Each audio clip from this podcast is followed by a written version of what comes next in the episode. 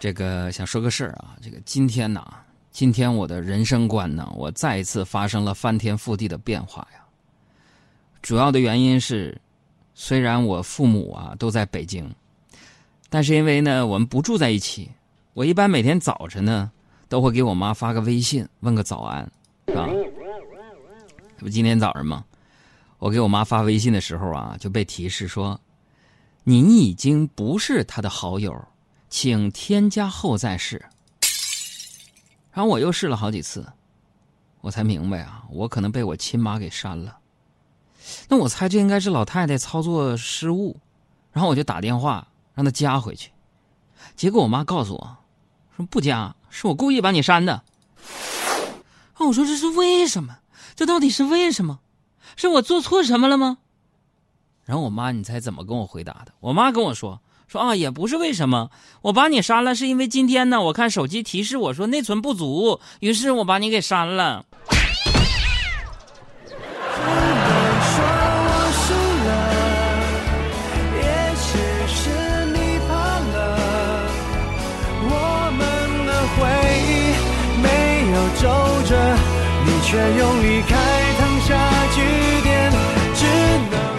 真的，我输了，我输了一败涂地。没有起死回生的一个余地了，朋友们，这就是我的妈妈，一个有这个典型强盗逻辑的一个老太太。在智能手机刚刚流行起来的时候，朋友们，她就说我天天看手机啊，一定是手机的问题。啊，现在好了，变成老太太天天看手机。可是现在，只要她的手机不好，她就坚定的认为那是我的问题。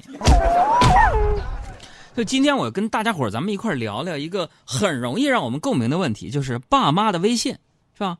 因为我相信一定有很多话要对我说。欢迎大家把你受爸妈微信迫害的经历发到我的微信公号上来啊！公号名字是海洋说，让我也乐呵乐呵吧。同志们走起来哟！同志们走起来哟！有一段时间呢，这个微博被一个爸妈朋友圈截图大赏的这个话题给刷屏了。然后爸妈的微信朋友圈啊，咱们是既陌生又熟悉。你看着那么多截图，我就突然发现，这么久以来，我们都没有意识到，原来我们的爸妈才是最会使用朋友圈的人。哎，你打开爸妈的朋友圈，你看看现在打开来，你就像打开了他们的精神世界一样啊。我才知道，原来爸妈也有猎奇心。比如说，他们发的说：“十九岁少女枪毙现场，看完你还敢犯罪吗？”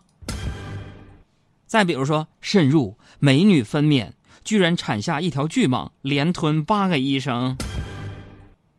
那有些内容虽然爸妈没有单独转发给咱们，但是咱们心里清楚，他们一定是转给我们看的。比如说，为什么你的孩子没教养？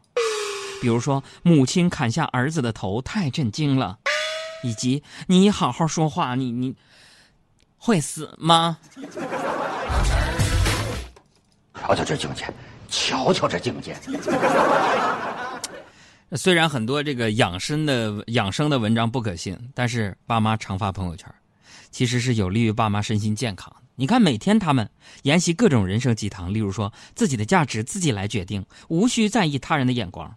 昨天我妈发的，昨天我爸发的，说看人看人品，教人教真心，还有什么鲜花和掌声从来不会赐予守株待兔的人，只有馈赠给那些风雨无阻的前行者。我只想说，这些公号的运营者，那标题起的太长了。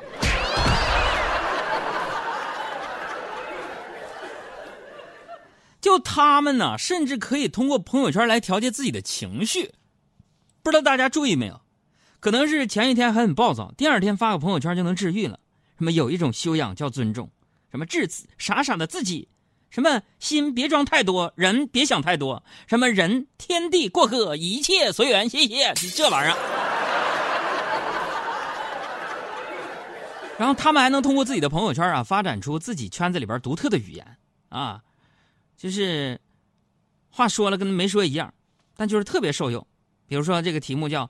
愿意做一辈子的朋友，请转一下，因为我很愿意再看一遍，是吧？也体会到了分享的乐趣。说此文无价，先给我圈子里的所有人不要私藏啊！我更学会了更多的生活小常识，说这些药千万不能一起吃，会要命。什么白糖蒸鸡蛋这么有用，百分之九十九的人都不知道。什么这才叫神医，按一个穴位颈椎就不疼了，快快学学吧，就这个东西。我就看到这些华丽的名言警句啊，那是爸妈在用自己的方式提醒着我们，说人一定要活在当下，而文章一定要速看，因为你不把握当下的话，下一秒钟，这些文章就很多被违规举报删除了，你知道吗？你能不能开快一点？够快的了，我已经飙到二十迈了。我遛狗都三十迈。这很多人呢，这个爸妈朋友圈简直我觉得是有毒，你知道吗？但咱也不得不说，就爸妈的朋友圈要是和家庭群比起来，那简直是小巫大见巫，见大巫，朋友们。家族群想必各位都有吧，是吧？哎呀，我的妈呀！顾名思义，就是把一家老小全都拉到一个群聊里边，里边既有七八十岁的爷爷奶奶们，也有十多岁的孙子孙女们。而这就是跨越二十多个代沟的年龄差，把家族群变成了一个高能反应堆这么一个产物。为什么这么说，朋友们？为什么？你们别乐啊！就是因为家族群绝对是朋友圈谣言一大传播途径啊！你比如说什么，帮被撞的小孩找爸妈，替流浪狗找领养者，鸡鸭鱼肉都不能吃了，因为已经有人住院了，是吧？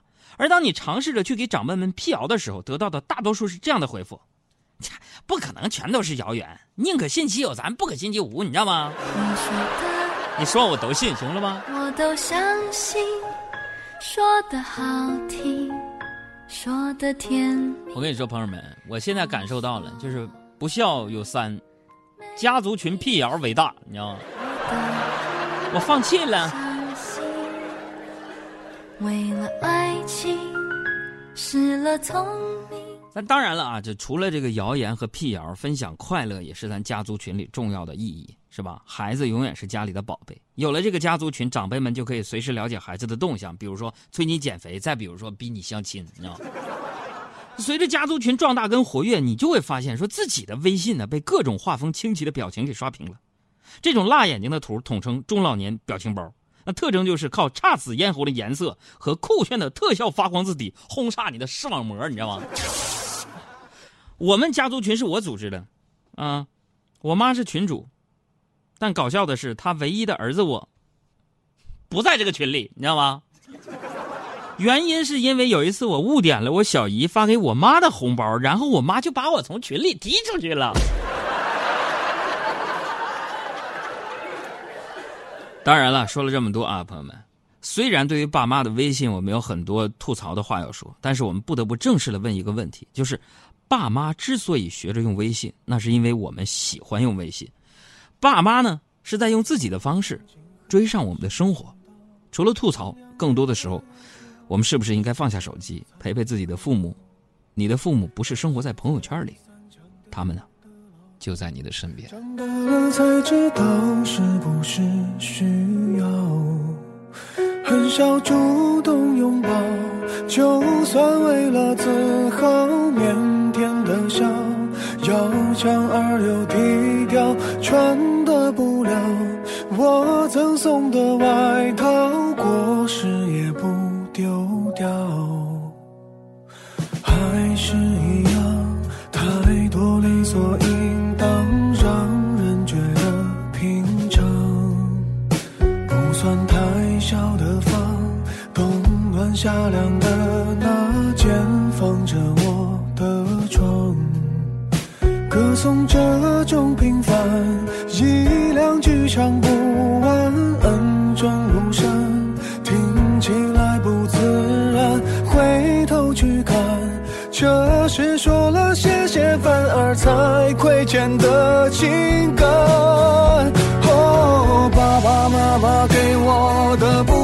不多，足够我在这年代奔波，足够我生活。年少的轻狂不能用来挥霍，也曾像朋友一样和我诉说。哦，爸爸妈妈总说，经历的坎坷是度过青春的快乐。这时候，这个季节又想起了。这首歌。大家好，我是李荣浩，欢迎和我一起收听我的好朋友海洋小爱主持的《海洋现场秀》，谁听谁皮肤白。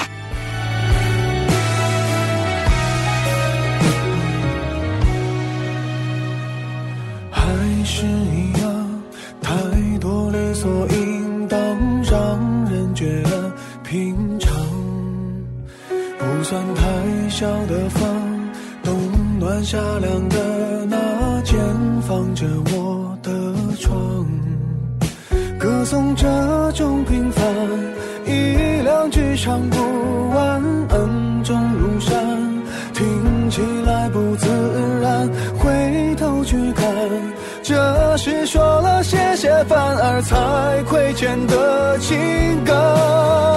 哦，爸爸妈妈给我我的不少不多，足够我在这年代奔波，足够我生活。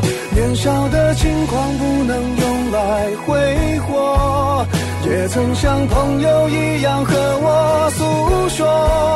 哦，爸爸妈妈总说，经历的坎坷是度过青春的快乐。这时候，这个季节又想起了这首歌。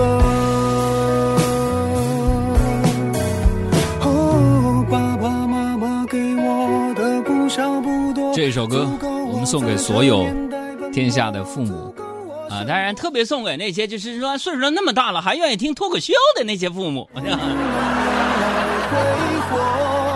也曾像朋友一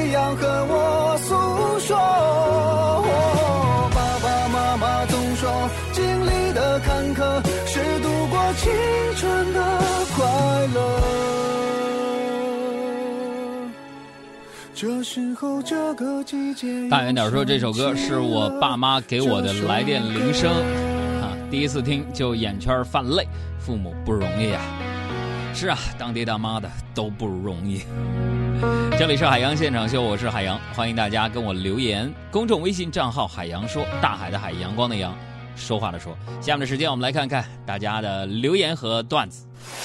先来看一下这个，呃，好早就发来微信的幺蛾子就说了，说杨哥呀、我们公司呢有一个挺帅的一个男同事，总是在那儿撩我，你说他是不是喜欢我？你说说哥，还撩你，拉倒吧，老妹儿，撩的都是不喜欢的，喜欢的不撩，都小心翼翼的。我天哪！还有这个蜻蜓花朵儿说了，说哥本人漫画师一枚，最长记录可以做到一个月不出门，只要家里不断网，我就能活下去。我爱互联网，他是我最好的朋友。杨，你说我这样的生活，你说我孤独不？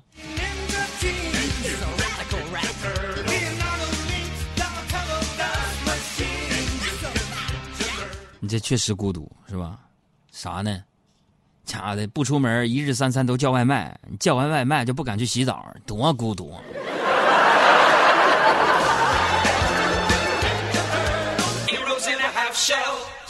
孙谈谈发来段子说了，说海洋去那个陌生城市出差呀，就找不着路了，于是就问一个路边大爷：“哥，大爷呀、大爷，那个广播大厦怎么走啊？”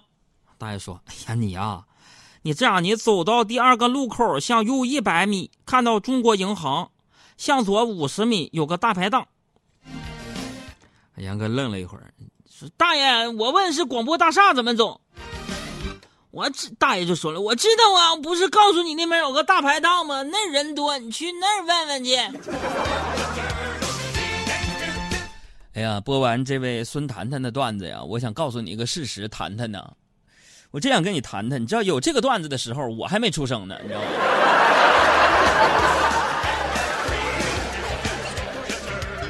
还都是年轻巴拉的，家伙的，大家关注段子的这种新鲜度，这他妈次吗？次的话，朋友们啊，除了关注我的新浪微博之外呢，可以关注一下我今日头条，我的头条号都是两个字叫海洋，大海的海，阳光的阳，关注一下啊。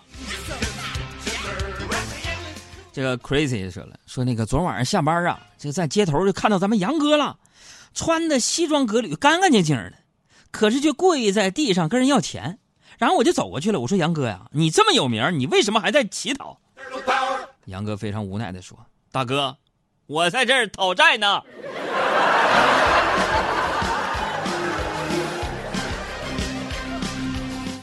朋友们，我真向你们求助啊！我现在有一个哥们儿，七年前借管我借了一万块钱，到现在他不提，黑不提白不提，我怎么非常婉转的我跟他说钱的事儿，然后又不能破坏感情，急死我，急得我低血压都高了，你知道吗？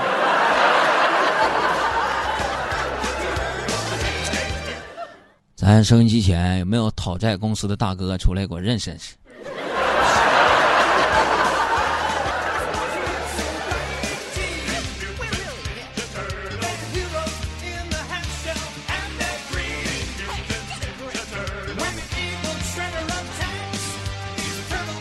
还看小健爸爸说了，说这个杨哥小时候啊，有一天就放学正在家门口在那玩儿，这时候一个中年人就走过来就问他了：“嗨，小朋友，啊，你能告诉我邮局怎么怎么走吗？”啊，这个咱们杨哥就愉快的说：“啊，当然，你沿着这条路啊往前走两个路口，左转，下一个路口右转就能看到了。”啊，这中年男子对小海洋表示感谢，并发出邀请。啊，说说我是北京来的教授，如果你愿意来北京找我，我告诉你怎么去北大。杨哥微微一笑，你拉倒吧，北大教授，你连邮局在哪儿都不知道，还告诉我怎么去北大？我天哪！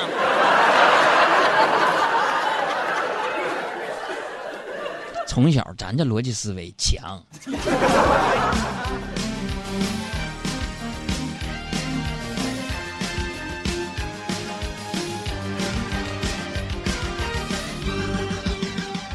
朋友们，不好意思啊，这个跟小爱聊会儿天儿，把你给忘了。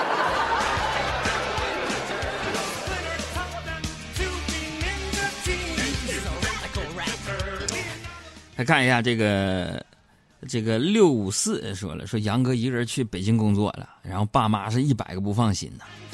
杨妈一个劲儿的说了，说儿子晚上下班早点回家，天黑了害怕啊。杨哥就自嘲说：“ 妈，你这你还不了解你儿子？你儿子长得这么丑，不管做什么事不怕不怕吗？啊，晚点回去不怕。”然后我妈淡定的说：“谁说不怕？回家那么晚，你照镜子的时候你不害怕呀？”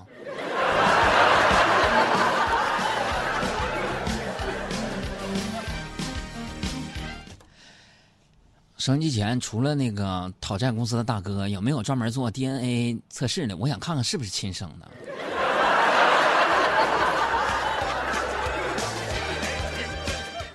谁说不是？谁说的？你给我站出来！还没测呢，测完了才知道。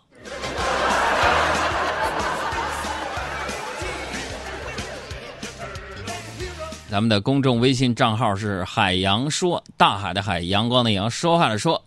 回复阿拉伯数字一可以加入我们的思想会会员，回复阿拉伯数字六可以订阅《海洋现场秀》的完整版，是吧？哎呀，又是烧脑洞的时间，回答问题了。做好准备了吗？嗯，先来看，叫我爱炒鸡蛋，说我男朋友特别爱玩手机游戏，我有的时候啊，甚至都怀疑我男朋友爱游戏胜过爱我。杨哥，你说玩游戏有什么好处？不是都说百害而无一利吗？哎呀，玩游戏啊，这个很多人都沉迷于此。玩这个手机游戏啊，并不是有百害而无一利的。嗯，那你说有什么利的呗？你这玩游戏，你男朋友他至少可以明白说，只要钱花到位，就没有过不去的关这个人生道理，你知道吗？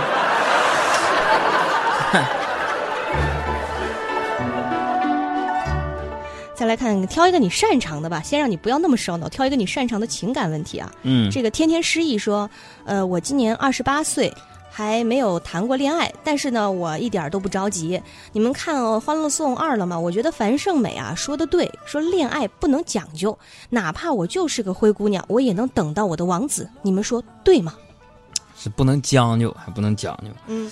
我觉得第一啊，这《欢乐颂》是可以看的，嗯，但是里面的爱情指南呢，尤其是樊胜美的，千万不要信，是吧？那第二呢，就是很多女孩啊，这之所以羡慕灰姑娘嫁给王子，嗯，小时候看的童话故事特别经典嘛，往往说的是爱情，那事实上，您仔细看灰姑娘嫁王子的故事，其实还真与爱情没有太大关系。因为你看这故事里边，灰姑娘她根本就是没有和王子谈过恋爱呀，嗯只是跳一次舞而已啊。